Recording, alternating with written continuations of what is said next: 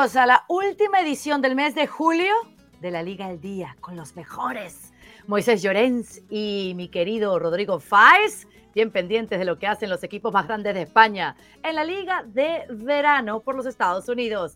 Arrancamos con los temas del día, un menú para pedir de boca, porque, ay Dios mío, este Madrid, este Madrid ilusiona en los Estados Unidos. Otro triunfo esta vez, esta vez ante el Manchester United. En cambio, el Barcelona perdió en su presentación ante el Arsenal, pero qué tan mal lució este resultado. Ah, no se preocupen que de esto vamos a hablar, así como esa información de primera mano que tienen ellos y más nadie. Y si no se preocupen de Mbappé, vamos a hablar. Es imposible no mencionar al jugador francés porque todos estamos tic, tac, tic, tac, tic, tac. ¿Para cuándo llega Mbappé?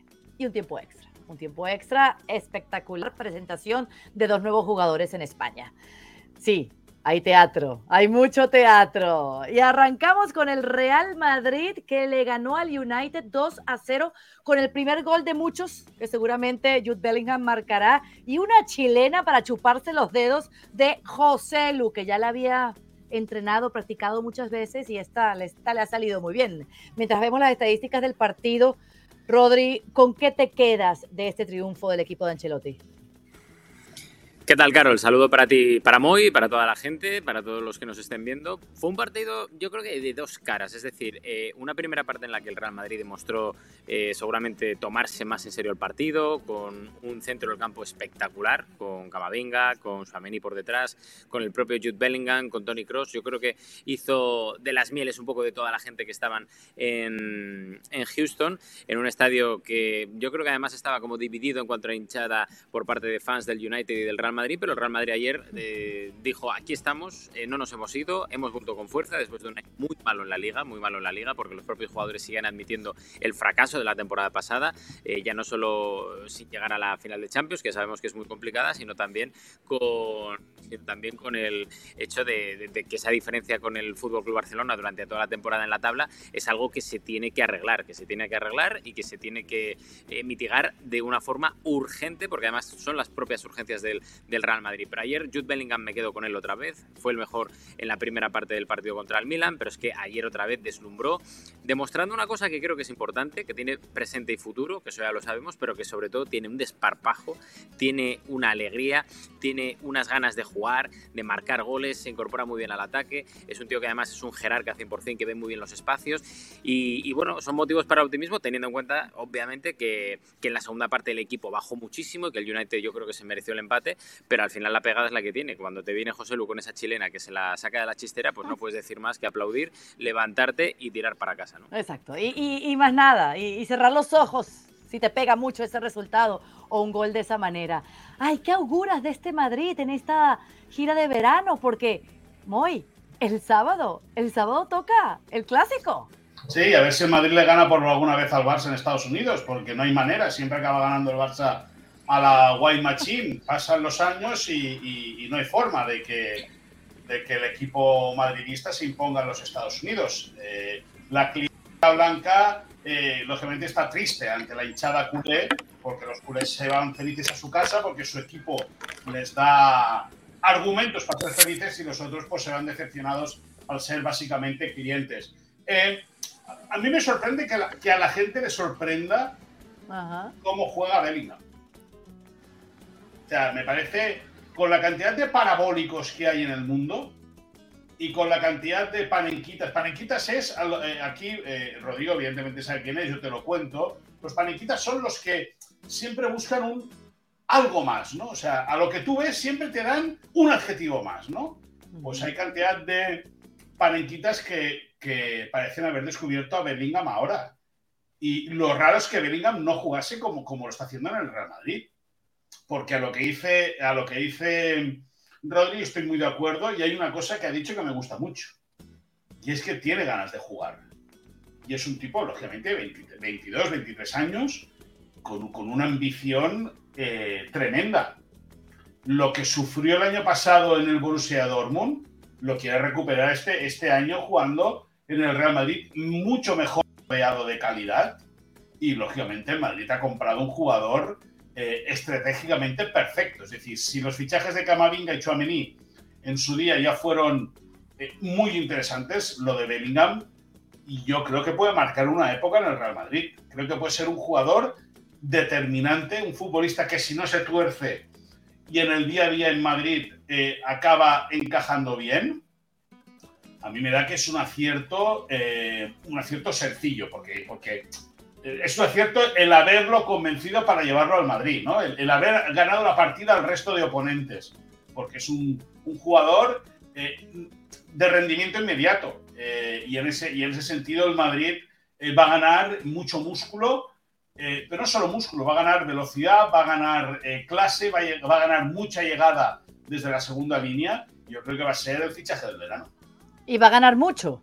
Va a ganar mucho, muchos títulos. Dinero no lo sé, dinero no lo sé. Bueno, ahí deberían a, ver, a ver qué pasa, porque lógicamente eh, para el Madrid el año pasado caer en semifinales de Champions goleado por el City y perder la liga en el mes de marzo, pues evidentemente no es una, buena temporada para, el Real Madrid. A ver si este año eh, el, equipo blanco cuando pierde no dicen que son porque no tenía ganas de jugar o porque el partido no le motivaba, en vez de reconocer que los rivales han sido mejores que ellos. Por lo tanto, eh, va a ganar mucho dinero seguro, va a ganar títulos, en mayo lo hablamos. No te preocupes, que esto es una nueva era para el Real Madrid, así parece. Hasta Ancelotti y Rodri están contentos con el nuevo esquema. Eh, háblanos un poquito de lo que viste en este sentido, especialmente en este segundo partido, ¿no? Donde ya veíamos un mediocampo de tres.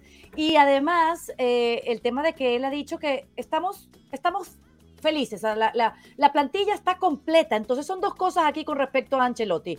Con el nuevo sistema dijo, está saliendo bien y es lo que esperamos. Vinicius está adaptando bien y le gusta. Tiene que jugar también por fuera. Las posiciones de Rodrigo y Vinicius crean mucho peligro cuando ganamos el balón. También facilita las calidades de Bellingham.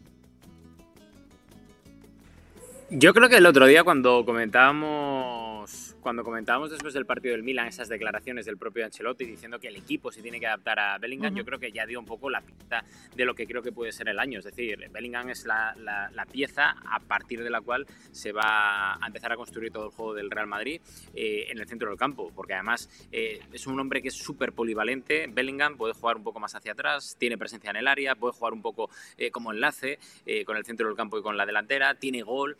creo que es un hombre muy, muy, muy versátil en ese aspecto que le va a venir muy bien a Ancelotti, que por cierto no se puede quejar absolutamente de nada en el centro del campo del Real Madrid porque al final eh, tiene muchas piezas. Dani Ceballos que está lesionado, Fede Valverde que parece que está un poco apartado ahora mismo, pero con Tony Cross, Luca Modric, Amadinga, Suameni, el propio Bellingham, son casi siete jugadores de alta gama que tiene, que tiene Ancelotti. ¿no? Entonces al final eh, se vio sobre todo en ese primer tiempo del partido de ayer que Bellingham eh, ya no es que tenga ganas de jugar y de triunfar, sino que es que impone. Y es que tiene 19 años. A mí, eh, salvando las distancias y cada uno con sus características, me recuerda mucho a Pedri, en el sentido de que Pedri, insisto, con su toque, con su magia, con eh, ver espacios donde solo él puede, puede llegar a ver, eh, y Bellingham con sus otras características, pero me parece que pueden ser dos coetáneos muy interesantes para, para lidiar en este nuevo desafío, en esta nueva era de la liga, y que cada uno puede liderar perfectamente, uno al Barça, otro al Real Madrid, insisto, con sus características y salvando distancias peculiares de cada uno, ¿no? Porque no los estoy comparando ya que creo que son distintos. Pero es que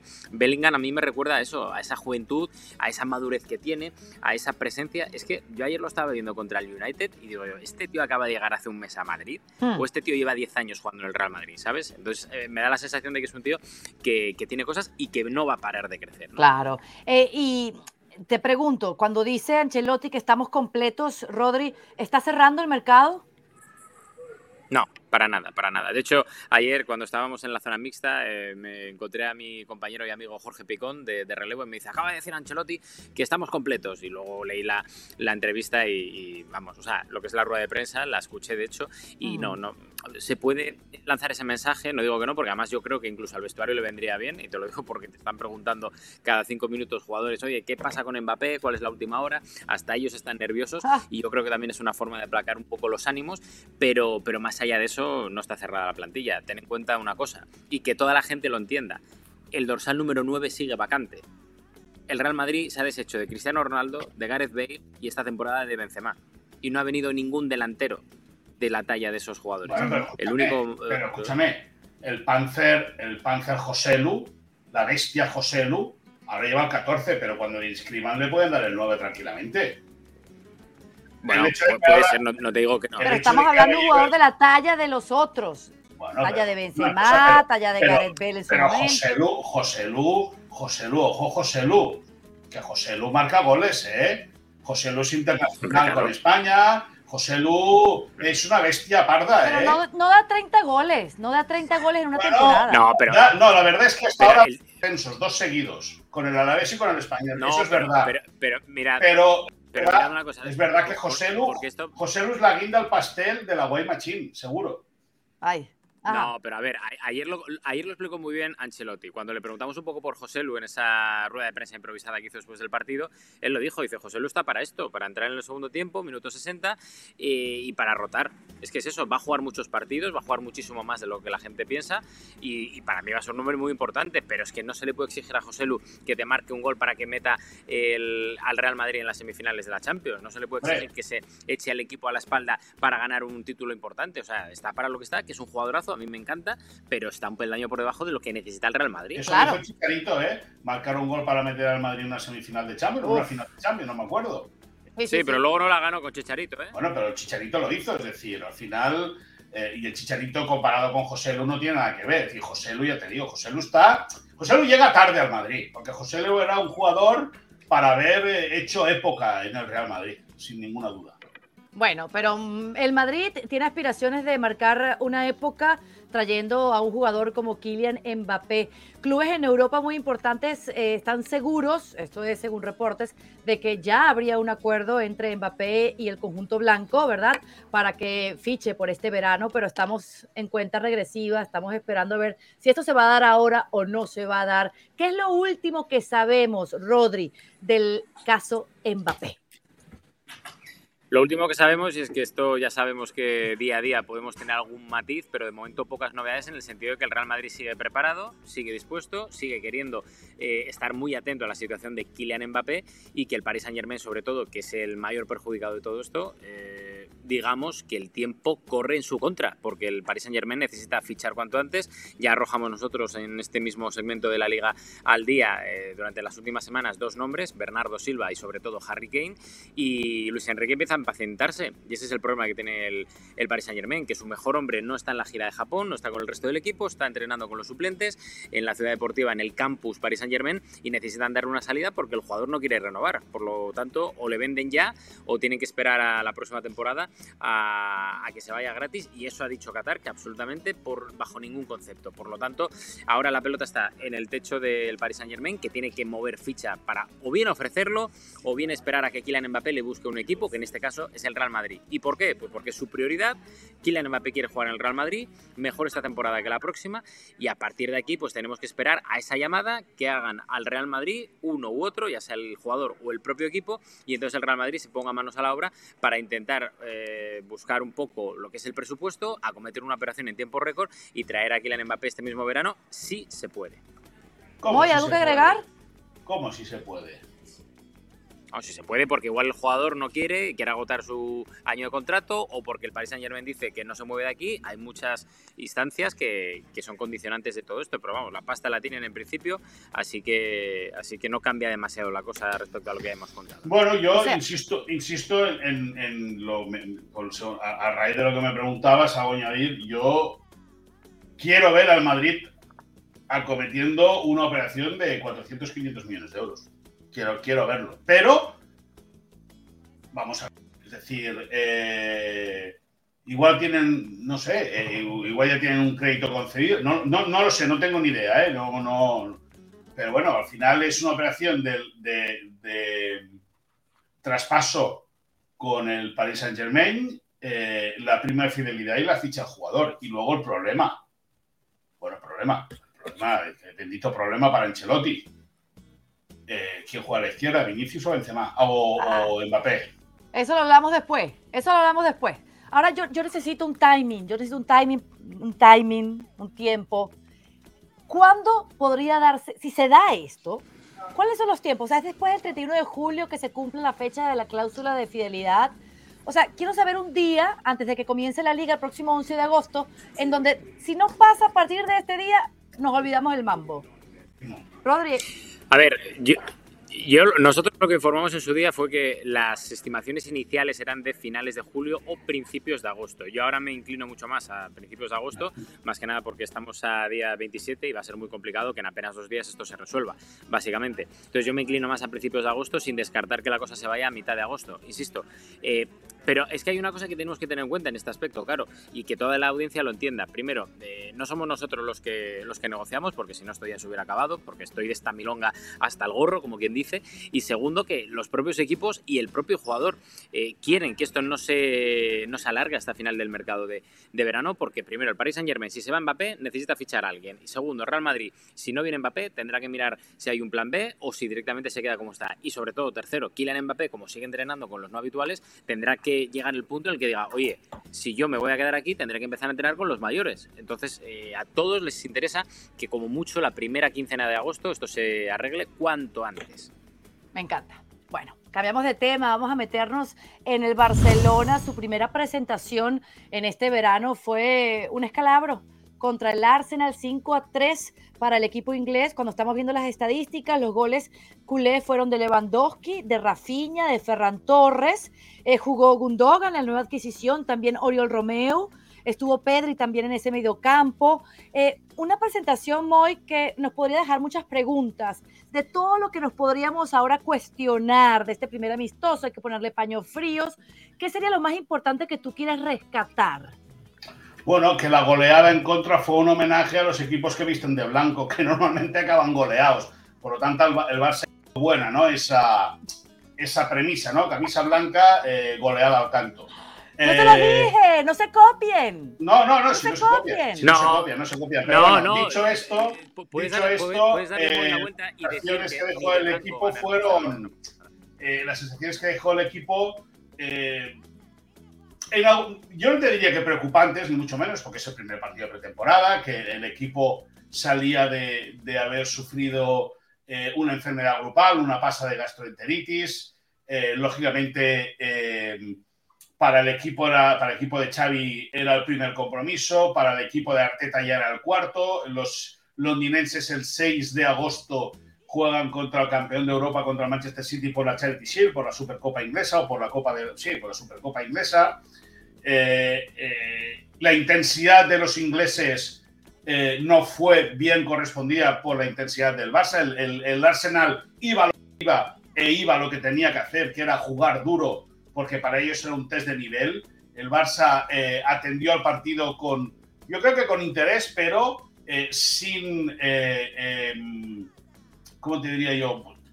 Mermado posiblemente por, por todo lo que ha pasado eh, con la gastroenteritis y con, evidentemente, eh, primera puesta en escena con sin ga- apenas gasolina en las piernas. El, creo que el Barça tiene o arranca con alarma en defensa, puesto creo que le eh, rematan eh, 21 veces a portería, 9 entre los tres palos y encaja 5 goles. Yo creo que eso es un dato a tener muy en cuenta. Eh, es un dato que Xavi va a tener que trabajar muy bien. Recordemos que el año pasado o la temporada pasada, y no se puede comparar el curso pasado con el primer partido de pretemporada, eso también hay que tenerlo en cuenta, pero es cierto que en la pasada temporada gran parte del éxito del equipo fue la consistencia defensiva y luego, eh, eh, lógicamente, quedan muchísimas cosas por hacer. Eh, el Barça ha traído a Gundogan, ha traído a Oriol Romeo, era el primer partido sin Busquets, que ha sido el GPS del equipo eh, durante mucho tiempo, era, era como, como haber perdido eh, eso, ¿no? Como, como si el- el- el GPS se hubiese desorientado. Al Barça le faltó presencia en la primera parte, tuvo detalles interesantes en la segunda, pero bueno, entiendo que quiere hacer mofa de la goleada, pero entiendo también a los que le quitan dramatismo, puesto que era el primer partido de pretemporada. A todo el mundo le gusta ganar, a nadie le gusta perder, eso es, eso es así, pero bueno, eh, la diferencia entre un equipo y otro no era más allá de lo futbolístico, era un aspecto también físico. Claro. Ahora, me pregunto si un resultado así podría repetirse el sábado en Dallas. Rodri, tú estás allí para cubrir este primer clásico en pretemporada. A ver, por repetirse puede pasar cualquier cosa. Ayer sí que es cierto que jugadores del Real Madrid en la segunda parte bajaron mucho el, el listón y se notó porque el Manchester United apretó y si no iba a ser por Lunin, pues el Manchester United se hubiera llevado un empate como mínimo. O sea, al final depende mucho de cómo estén, de cómo lleguen. Aquí en Dallas hace un calor tremendo, no es Los Ángeles. Eh, ahora mismo estaremos como a 43 grados centígrados, que no sé cuál es la, eh, la escala en, Fahrenheit, pero, pero sí que es cierto que cambia mucho respecto a la paliza que se dieron anoche en Houston. En Houston hacía una humedad tremenda, parecía que estábamos en la selva por la humedad que, había y el desgaste al final es muy, muy parecido en unos y otros, salvo que el Fútbol Club Barcelona tiene un, partido, un partido menos, lo cual es bueno y malo. Bueno porque están más descansados y malo porque, como decía Moy, no tienen tanta o tanto rodaje eh, en ese tipo de, encuentros.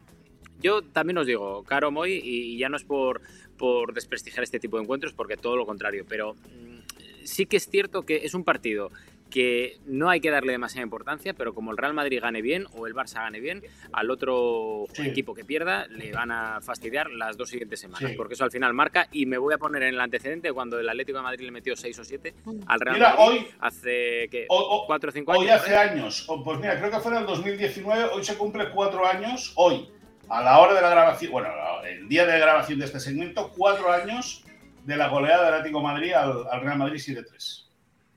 Que por cierto, para que os hagáis un poco la idea de lo que suponen este tipo de partidos que no hacen gracia a los jugadores ni a los entrenadores, aquel partido, aquella goleada del Atlético Madrid al Real Madrid, echó por tierra el traspaso de James Rodríguez al Atlético de Madrid, que lo tenía todo.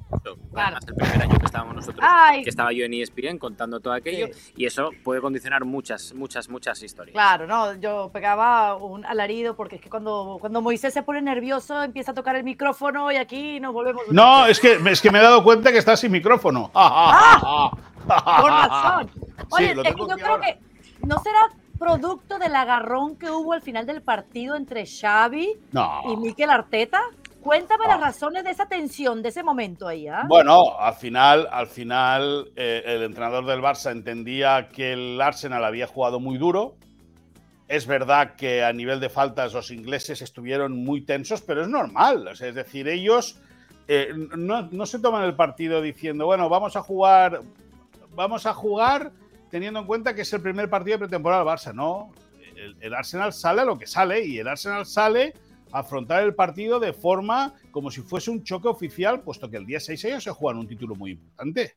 Bueno, y mira lo que decía por eso eh, Xavi. le he dicho a Mikel que la intensidad que han puesto no parecía normal en un partido amistoso, que parecía de Champions. No es normal tanta intensidad ni tantas faltas. Bueno, a mí, a mí sí que es verdad, a mí sí que es verdad que, que las faltas eh, eh, yo me, he levantado a las cuatro y media de la mañana, ahora aquí, para ver el partido. Me he tenido que esperar hasta las 5 y 6 minutos o 5 y 16 a que arrancase porque el retraso de los futbolistas del, Arsenal. Y es verdad que entre el árbitro que no supo tomarle la toma al partido, no supo agarrar de, de entrada la rienda al partido, y que los futbolistas ingleses cortaban constantemente el juego, porque es su manera de jugar, básicamente, ya está. Es decir, al final el Arsenal es un equipo que le gusta tener la pelota, que tiene mucho gusto cuando maneja el, juego, sabe llegar, sabe salir muy bien desde atrás, sabe crear muy bien, sabe buscar espacios, pero es verdad que van muy al choque, son ingleses y eso se nota. A mí es verdad que por la, yo creía que el árbitro iba a tener más mano izquierda, ¿no? Dejando jugar eh, me, daba ese sentido que un árbitro, un árbitro europeo hubiese sido más permisivo.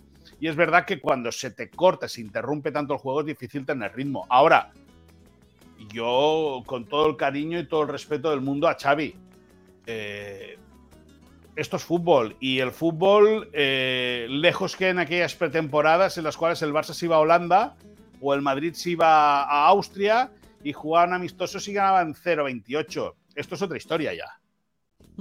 Esto es otra historia. Estos son partidos en los cuales eh, hay mucha gente durante todo el año esperando a que sus ídolos vayan a cualquier ciudad de los Estados Unidos de Norteamérica para poderlos ver en acción y lo que quieren ver es la mejor versión de, los futbolistas sabiendo que están en pretemporada. Y es para aplaudir eso, es para aplaudirlo, porque a mí esta sensación de la intensidad también me sucedió viendo el partido del Madrid contra el United. Yo decía, pero hombre, ¿esto es un partido de Champions o qué?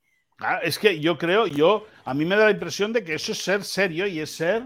Eh, Profesional, listo. Ni más, ni menos. Y si tú no llegas, y si el Barça no puede llegar a igualar la intensidad porque no está para igualar la intensidad, pues escuché, eh, mala suerte que vamos a hacer. Es decir, esto es lo que hay. Es decir, al final, lo que te digo, los ingleses vienen con, venían con tres partidos, el de ayer el cuarto, para el Barça era el primero, y es normal que haya esa diferencia. Ahora, a nivel futbolístico, yo creo que el Barça supo aguantar, pese a esas desventajas, eh, supo aguantar bien al el juego del Arsenal. Claro. ¿Alguna repercusión, Rodri, que tú crees que pueda tener este, este agarrón, esta crítica de, de Xavi a la intensidad del Arsenal o este encontronazo con Mikel Arteta?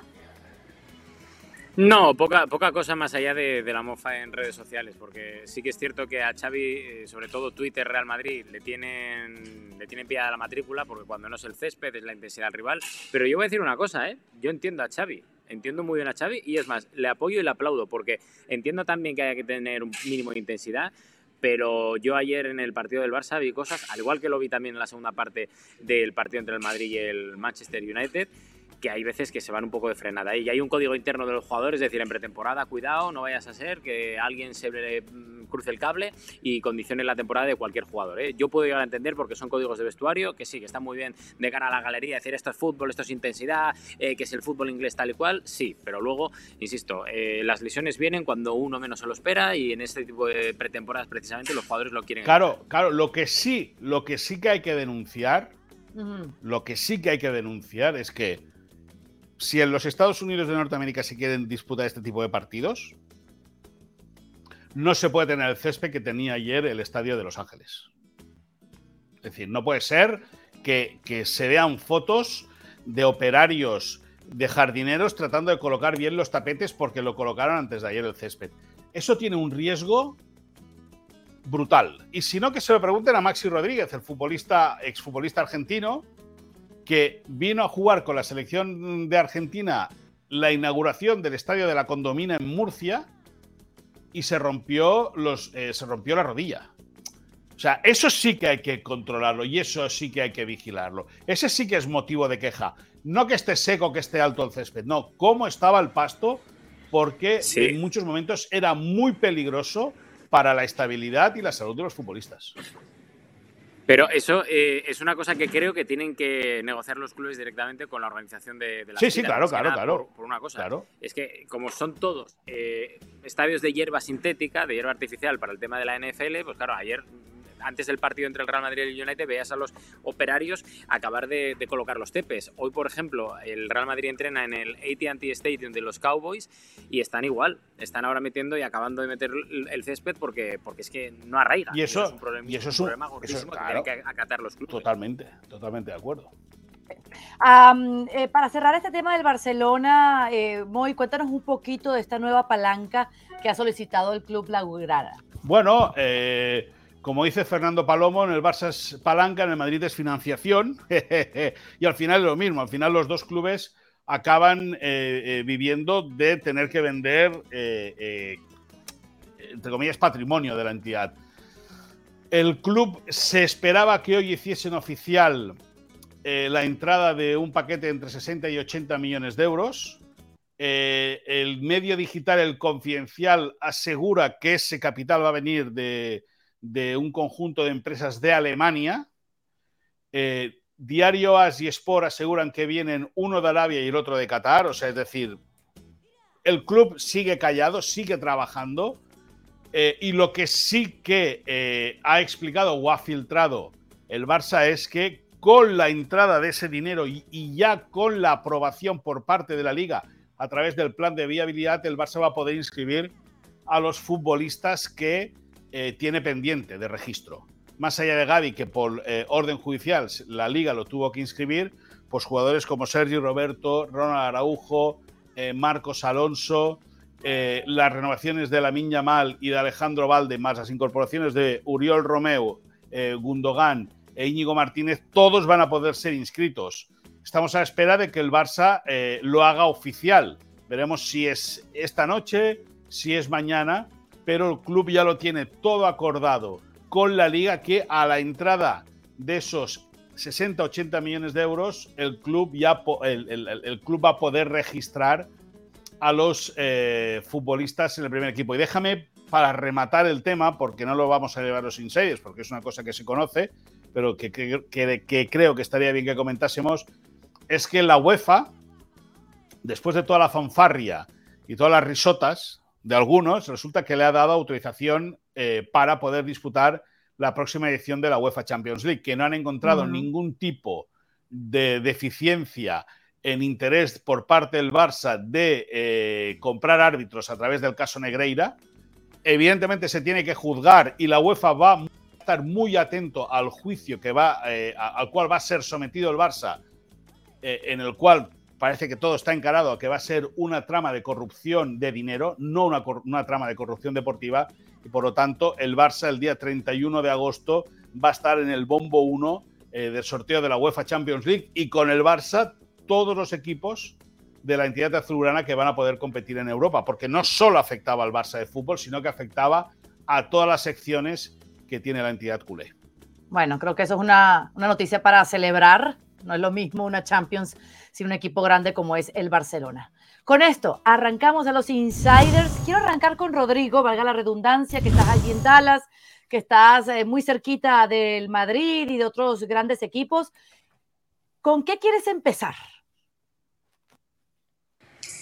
Pues vamos a empezar con Perfecto. Me parece, claro, porque es el jugador de moda en el Real Madrid, es el jugador en el que todo el mundo se está fijando, en los entrenamientos, fuera de los entrenamientos.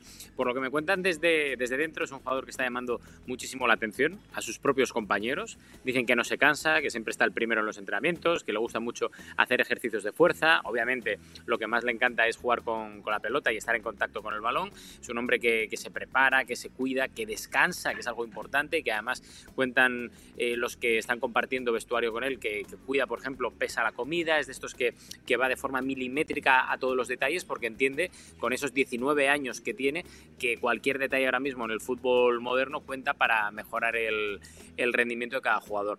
Y luego sí que es cierto que a él también, que hemos estado en contacto con parte de su entorno, le está encantando la nueva aventura del Real Madrid. Él dice que incluso el Real Madrid está superando las expectativas que él tenía desde fuera, que es una de las cosas importantes porque él tenía una imagen del Real Madrid, pero en el momento que sobre todo ha aterrizado en Los Ángeles, se ha dado cuenta de que la dimensión del Real Madrid es muchísimo mayor de la que él pensaba y obviamente de la que él estaba acostumbrado, porque al final recordemos que viene el Borussia Dortmund, que es un equipo bastante inferior en cuanto a escaparate y grandeza histórica, y la verdad que está encantado, está encantado. Ancelotti también dice que está muy contento con cómo se mueve dentro del campo, se ven muchos sus movimientos en la televisión, pero fuera de la televisión, cuando estamos en el terreno de juego, aquí en los partidos de la gira por Estados Unidos del Real Madrid, vemos además que se coloca de una forma formidable que siempre se apoya e intenta aprender de Luka Modric y de momento es un jugador que da la sensación, como nos dijo un directivo hace bastantes meses y que reprodujimos aquí esa misma frase, es un jugador que si sigue todo como parece, va a marcar época en el Real Madrid en los próximos 10 años. Maravilloso.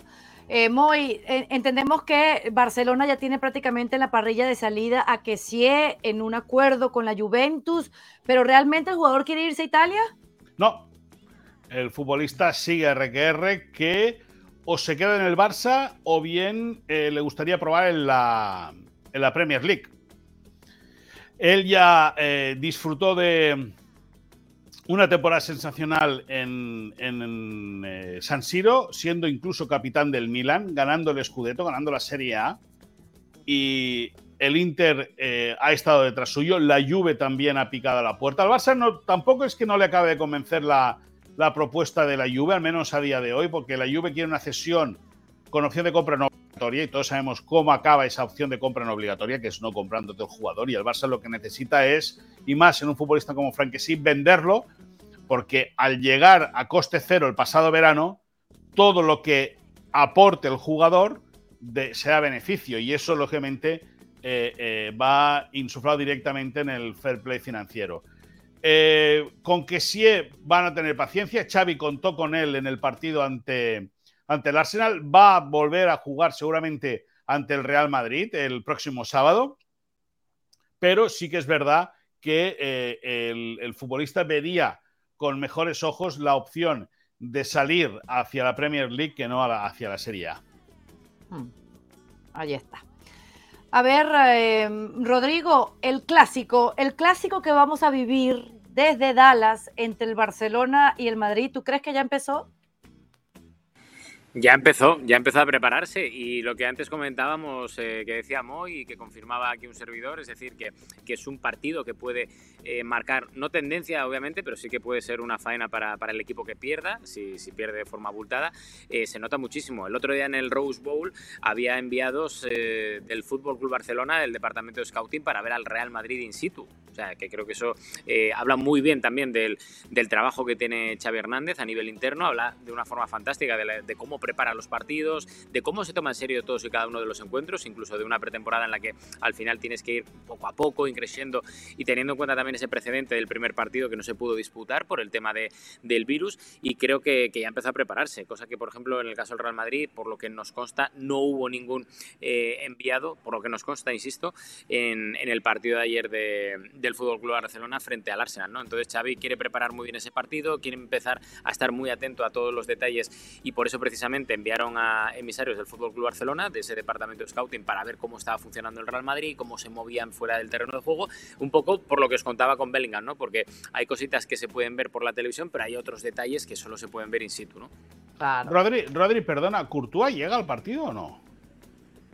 Courtois, según dijo ayer eh, Carlo Ancelotti, tiene unas molestias, no querían arriesgar y en teoría sí que debería llegar, al igual que Arda Guller, que está entre algodones y que mm. preocupa un poco más, pero si Arda Guller no llega este fin de semana, sí que llegará al siguiente, al de Orlando contra la Juventus. ¿Y por el lado del Barcelona están todos bien, eh, eh, Moy, para este clásico?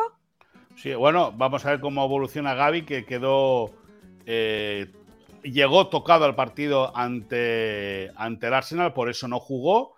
Eh, Lenglet tenía unas pequeñas molestias y Xavi, que no cuenta con él, decidió no arriesgar, por si viene una posible venta que no, que no tenga que venderlo. Y a priori sí, el Barça eh, con Igo Martínez, una fascitis plantar, alguna una dolencia que ya arrastraba desde Bilbao, pero bueno, a priori el Barça lo va a tener, sí, sí, lógicamente, si no pasa nada raro de aquí hasta el sábado, pues, pues lo va a tener todo en condiciones en un sentido general, pensando en la temporada que está pronta a comenzar por la pantalla de ESPN Deportes y por ESPN Plus en los Estados Unidos, Xavi está clarísimo con los descartes, ¿no? Sí, sí, lo tiene muy claro.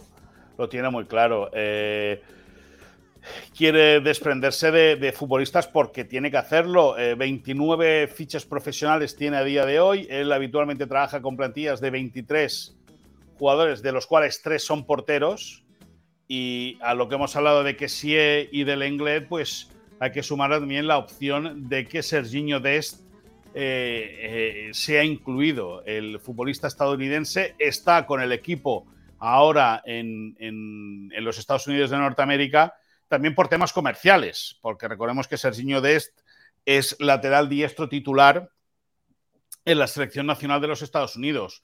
Eh, el Barça le está buscando una salida a ver si es capaz de, poder colocarlo. Otro jugador que ayer, después del partido, declaró que quería quedarse es Ferran Torres. Se le vio bien eh, eh, en la segunda parte, en el, tramo de partido que le tocó disputar al futbolista valenciano, pero el Barça tiene claro que si hay una opción real de poder desprenderse del jugador, Xavi ejecutaría esa posibilidad, puesto que con Ansumane Fati, con Rafinha, con Ousmane Dembélé, con Robert Lewandowski, eh, el Barça tiene muchísimo, según al gusto de Xavi, muchísimas opciones y si se puede desprender de un atacante como, como Ferran Torres, pues lo haría. El jugador no quiere, pero sí que el Barça le sigue abriendo la puerta. Ahí está. Y para terminar contigo, Rodri, tus insiders, el Atlético de Madrid se prepara para este día 30 de julio enfrentar al Manchester City, lo que sería el primer amistoso en esta gira de verano. ¿Qué sabes del equipo colchonero, especialmente con el tema Morata? Pues que hay preocupación en el Atlético de Madrid porque saben que el interés de varios equipos que tienen sobre Morata eh, podría condicionar un poco la planificación deportiva del equipo colchonero, tanto con Morata como incluso con Yannick Carrasco, que es uno de los hombres que también llama la atención.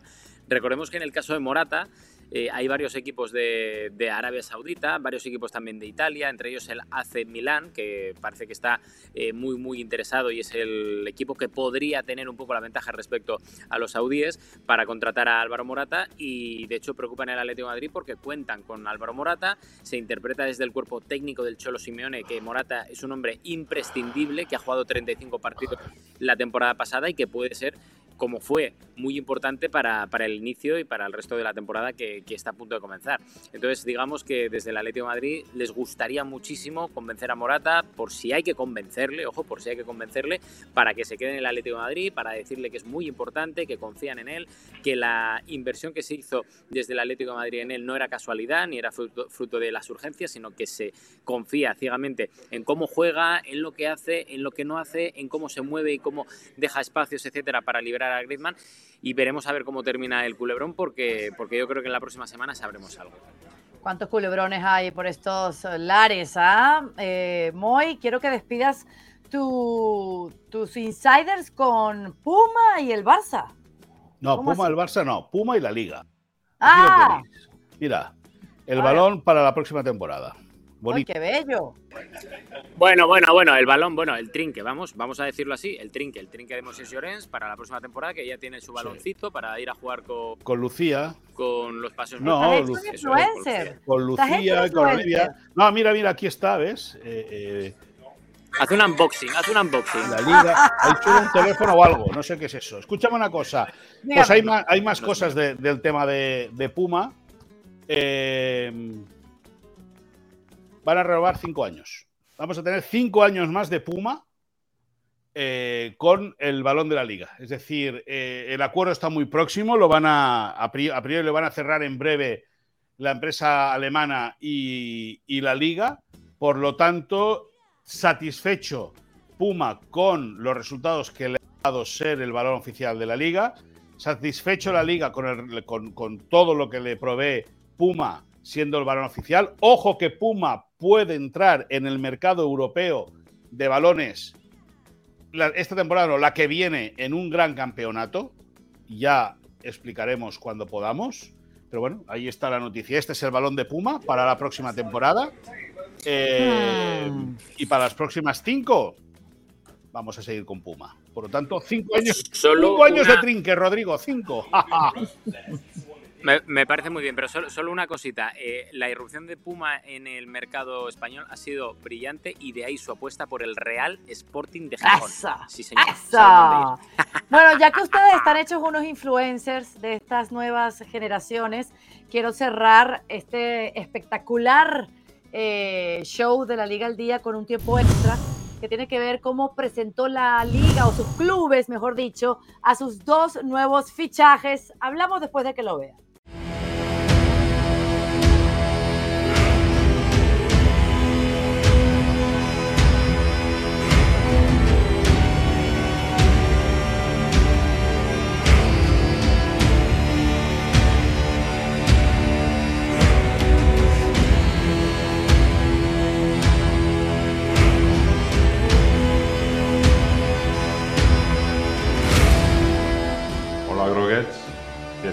αυτή Εμπράβο.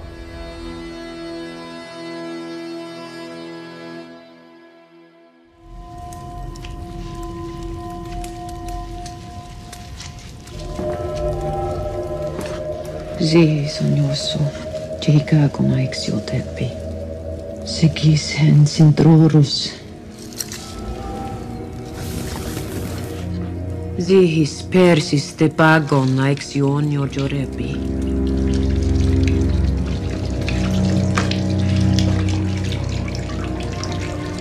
En sindroro onios. En persis, en kir persis.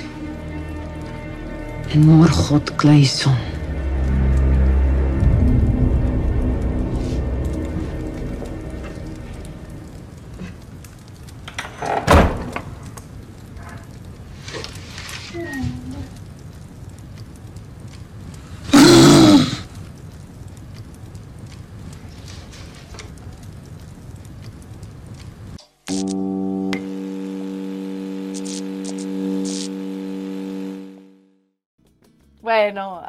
Me, encanta, me encanta, pero yo no sé dónde sacaron lo de que estaba muerto Isco. ¿Será eso un doble sentido? Bueno, como sea, muy creativas estas propuestas tanto de Villarreal como del Real Betis. Chicos. Bueno, al, Yo, yo voy a decir una Sí, cosa, eh, pe- perdona que te corte, Moy, que, que yo voy a decir una cosa. El del Villarreal me parece brillante, pero lo del Betis ha sido espectacular. O sea, y que Isco se haya prestado a hacer eso me parece increíble, demostrando una cosa que voy a decir, y la voy a decir a cámara porque sé que me va a ver, ya que es fan y amigo del programa. José Antonio Peinado, que es el, el encargado de todo esto en el Betis, ¿vale? El hombre creativo, el que tiene las ideas. De música no tendrá ni pajolera idea, porque no tiene de música, ya que le gusta un poco muy allá. Pero a nivel creativo, lo que está haciendo el Betis es historia de la No, liga. hoy han presentado. Hoy han presentado el fichaje de Collado, que es un canterano del Barça que ha firmado. No, Collado no, Xavi, eh, eh, Xavi, el- eh, un, un futbolista marroquí también de la cantera del Barça, un central que ha sido firmado por el Betis, lo han presentado también eh, con, bueno, con, un- con un- unos dibujos animados de, unos protagonistas hechos de plastelina, Pingu, que, en fueron muy, muy famosos. Creo que es una producción nórdica del norte de Europa. También es, o sea, es decir, le están dando, eh, eh, el Betis le está dando ya no solo color al mercado, de la mano de Ramón Planes, que está haciendo un trabajo excepcional. Hablaremos la semana que viene de don Ramón Planes. Sino pero que le está dando eh, eh, guiso, le está dando color a, a un mercado de futbolistas en España que está muy parado, de- dado la delicada situación económica por la que atraviesan los clubes. Y luego del Villarreal es muy, es muy gracioso, ¿no? Y además, lo del Villarreal te demuestra que hay clubes que saben trabajar en silencio. Porque sorprendió a todo, al igual que el Betis también, la operación de Isco fue una cosa muy silenciada y, y sorprendente. Lo de Sorlot, todo el mundo dábamos por hecho que si volvía al fútbol español era la Real Sociedad. Ahora dicen que la Real no se, no se, no se fiaba de la rodilla del futbolista nórdico, pero ahí está firmado por el, por el Villarreal para las próximas temporadas. Y, al final, eh, bueno, pues son fichajes de renombre, son, son fichajes que en el fútbol español están consagrados y que le van a dar muy buen rendimiento tanto a Villarreal como a Real Betis Balompié y del cual, evidentemente, los hinchas de E ESPN y ESPN Deportes van a poder disfrutar cada semana a partir del fin de semana del 11 de agosto. Claro, una apuesta muy creativa. Felicitamos a los clubes, a por más, a por lograr atraer a más aficionados de esta manera, nuevas generaciones jóvenes que quieran ver el fútbol español y lo de Isco, a Isco le, le deseamos larga vida en esta nueva etapa post Real Madrid con el Real Betis. Chicos, hasta pronto. Me voy a perder el próximo programa de la Liga al Día la semana que viene porque voy a estar soleando. Vaya, hombre. Bueno, ¿sabes qué va a pasar? Vaya, hombre. Si te lo pierdes- cabos. Si te, lo, pa- si te lo pierdes es que el Barça gana el clásico, porque siempre que el Madrid palma nunca apareces. Por lo tanto, Va a presentar el. Madrid Mbappé y no vas a estar, claro. No, no, no, no, ya me, ya me, ya me encargué de, de que me convoquen, ¿eh? que me, me interrumpa mi soleada en la playa, que yo estoy ahí con ustedes, forever Venga. and ever. venga. Hasta Adiós, pronto, Carolina. Chao. chicos. Chao, chao. Chao, chao.